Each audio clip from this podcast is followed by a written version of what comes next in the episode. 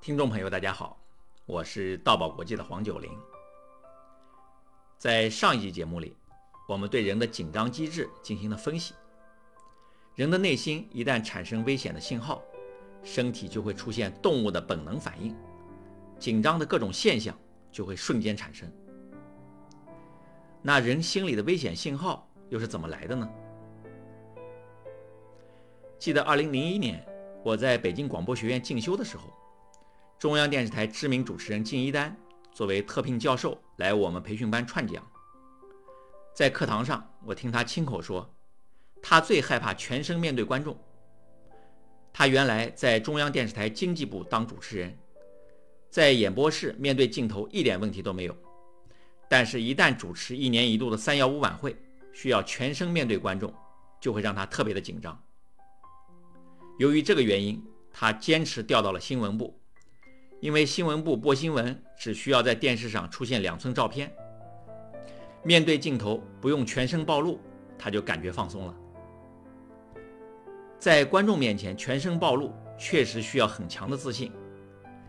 但凡一个人对自己长相、身材，或是其他方面有某种的不认可，全身面对观众自然会觉得紧张。而演讲会让一个人暴露得更加彻底，不仅是外在的全身要面对观众，而且也要将自己的内心袒露给观众。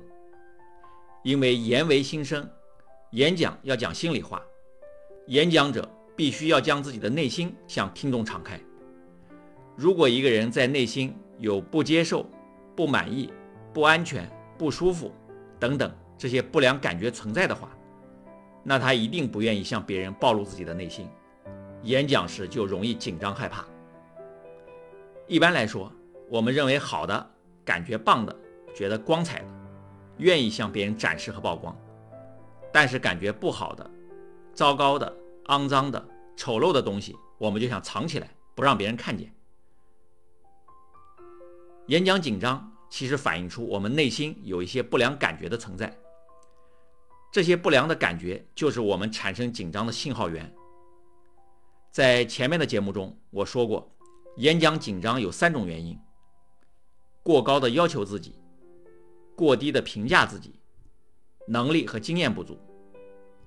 这些原因都是给人带来不良感觉的因素。我们在跟别人道歉时，常常会说一句话：“不好意思。”我借用一下，演讲紧张的信号源，就是因为我们内心有不好的意思。我有一个学员张曼，因为演讲过度紧张来上我的高级研修班。我在为他做心理疏导的时候，了解到，他小的时候因为父母离婚，被送到了奶奶家，由奶奶照顾。奶奶家有一个姑姑，老是欺负他，逼他干这干那。还逼他天天早上去倒尿盆他感觉自己受了天大的委屈，把所有的怨恨都记在了父母的头上，觉得是父母害了他，心里感觉父母不要自己了，心里一直有一个念，就是我没有爸妈，而且这个念是如此的强烈，以至于在感觉上他真的认为自己没有爸妈。经过情绪的疏导释放之后，张曼的感觉有了变化。恢复了理性的认识。哦，我原来有爸妈，他们一直以来还是非常关心和爱我的。情绪消除之后，他很快改善了当众讲话紧张的状况。后来，他还参加了我们的师资班学习，准备做演讲培训的老师。大家试想，如果一个人觉得自己没有爸妈，换句话说，就是自己是没爹没娘的孩子。心里有如此这般不好的感觉，在当众讲话时，他怎么愿意向别人敞开自己？担心观众看透自己，又怎么会不紧张呢？长期的经验告诉我，一个人内心不良感觉，大多是我们对某些事物认识或理解上产生了偏差，而演讲出现紧张，正是检视与修正自己内心偏差的一个良好机会。我们要借学习演讲，去探索自己内心深层次的心理困惑，让演讲为我们的修心带来帮助。我之所以将当众讲话课程定位成心理课，就是因为在近二十年的一线教学中，我发现当众讲话训练可以帮助学员打开内心，发现自己内心隐藏的负面情绪。当我们向听众敞开内心时，某些负面情绪也能随之释放。这和心理学中的团体治疗相类似。一旦学员某些内在的情绪得到释放，他对某些事物的片面认识和固有角度也会随之改变，人的心理会趋向平和，对事物的认识也就更加客观。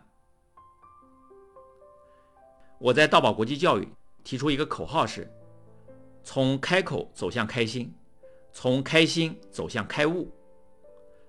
目的就是鼓励学员通过开口讲话来打开自己的内心，通过打开内心来更好的释放潜藏的情绪，通过情绪释放让自己的心回归平静，以帮助学员活出生命的平和与智慧。